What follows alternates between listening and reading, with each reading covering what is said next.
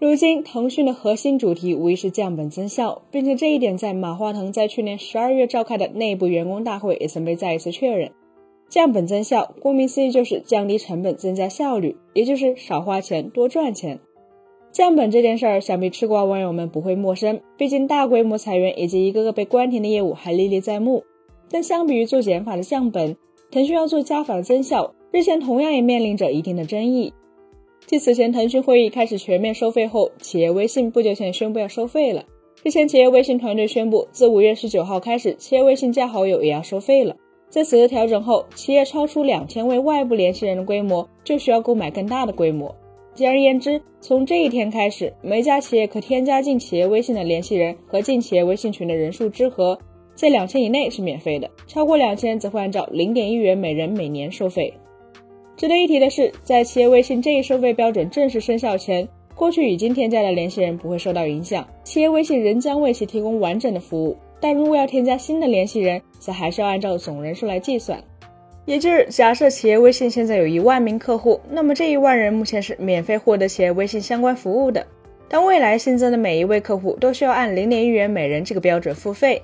此外，如果用户先流失再回流，就等同于新用户依然需要为其付费。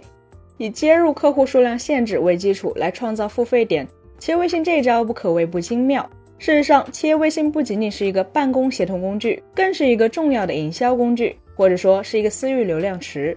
其为每家公司提供了两千人的外部联系人免费额度，这个数字，即便是对于一个社区团购的团长来说，可能都显得有些捉襟见肘，更别提规模更加庞大的企业了。根据企业微信方面透露，企业微信上的真实企业与组织数量已经超过了一千万，活跃用户超过了一点八亿，连接微信活跃用户更是超过了五亿，还涉及到大大小小的服务商，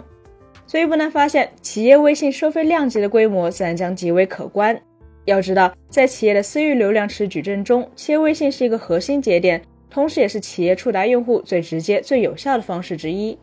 通常在企业的数字化转型中，通过互联网服务更多的用户始终是一个关键性课题。而借助社交软件之力，也已经成为了不错的解决方案。在 PC 互联网时代，部分企业会使用 QQ 来联系客户；而到了移动互联网时代，部分企业会要求员工用个人微信来服务客户，并且在服务过程中引导客户成为个人微信的好友，后续再通过群发助手批量推送营销内容。这一模式也是微信被许多朋友抱怨侵入了生活的重要因素之一。然而，随着微信方面进化生态的战略被确立，用个人微信来服务客户已经面临着越来越多的挑战，并且针对个人微信的限制也越来越多。特别是在二零一九年，微信方面就大规模封禁第三方外挂时，据称就有大量以个人微信的形式进行企业服务的账号曾被集中打击。所以，最终的结果就是这部分企业不得不寻找新的营销场景，也使得新生的企业微信迅速度过了冷启动阶段。在有了个人微信作为导流端口后，自然就能够对企业起到直接拉动的作用。因此，企业微信相比于钉钉、飞书，天然就更加契合着强销售型，或者是有客户管理和私域运营需求的企业。所以，显而易见的是，除非选择放弃企业微信，否则就只能接受付费。其实，在协同办公领域一直有这样的声音，那就是企业微信如果在汤道生负责的 CSI 会下，或将会发挥更大的功效。但是在张小龙的 WXG 威力则会大打折扣。据业内人士透露，这是因为 CSIG 拥有企业端的推广能力，但微信却没有自己的销售团队。由于缺乏强大的销售团队，长期以来，企业微信的 To B 业务就只能用不温不火来形容。而按人头收费的模式，则是一个不折不扣用 C 端思维来做 B 端业务的策略。毕竟，如果要用到企业微信来触达客户的话，就导致很难维持两千人以内的客户规模。从某种意义上来说，企业微信此次推出的付费策略可能是学习了点卡网游，而其他协同办公软件则更像是免费网游模式。前者追求的是 DARPU 高 MAU，后者则只需要盯住大客户即可。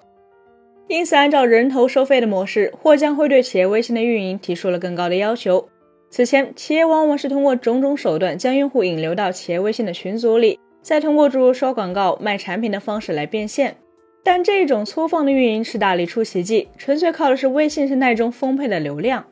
但在此次调整后，按人头收费就意味着每一次通过企业微信导流用户都需要付出成本，而且这个成本还不是一次性的，需要持续付费。